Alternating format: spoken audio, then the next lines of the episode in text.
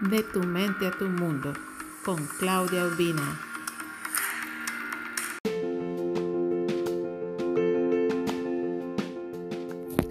Dejemos atrás nuestro viejo ser. ¿Recuerdas la película Matrix? Una escena muy famosa es cuando Neo, el protagonista, debe escoger entre dos píldoras. Una que lo mantendrá en el mundo que conoce hasta el momento y otra que le revelará la verdad. Así como Neo, Muchos de nosotros estamos atrapados en la hipnosis colectiva que nos dice cómo vivir. Hemos sido condicionados a creer que no somos merecedores de una vida extraordinaria. Nos criaron para sentir culpa, ira, frustración y muchas personas todavía se sienten víctimas de las circunstancias de su vida. Todavía no se dan cuenta que la inteligencia universal que controla el mundo está dentro de ellos y que el poder creador de esa inteligencia es también nuestro derecho divino.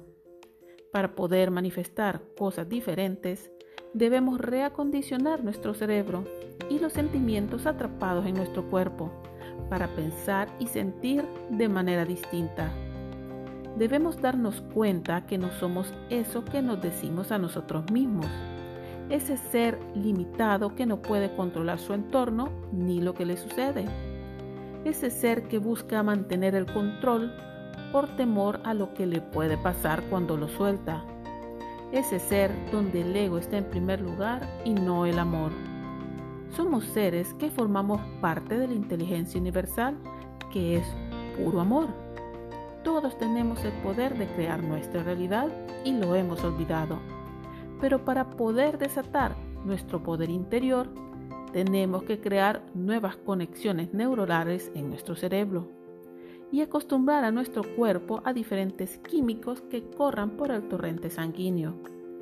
Nuestro cuerpo y mente, a base de mucha repetición, pueden dejar los viejos pensamientos negativos y los hábitos limitantes que ha tenido hasta el momento.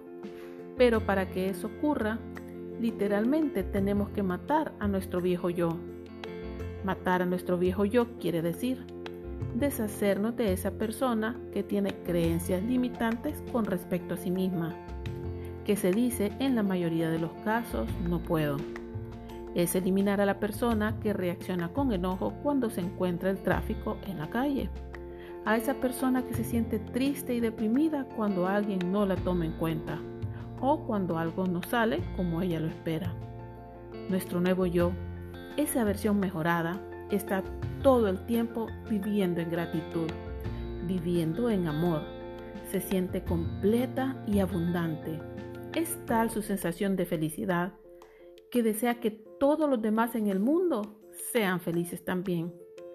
Es una persona que es generosa porque sabe que hay suficiente en este mundo para todos Jamás intentará competir con los demás por algo ya existente.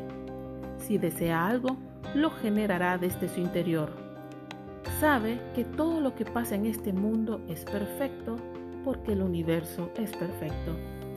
Tiene una actitud positiva y de servicio siempre, porque sabe que ayudando a los demás se ayuda a sí misma, porque todos somos uno y formamos parte del conjunto.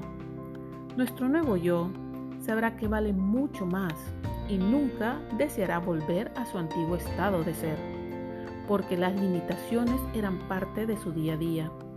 No querrá criticar ni quejarse nunca, porque eso lo alejará del sentimiento de dicha que ha conseguido y que la hace ver la vida con otros ojos.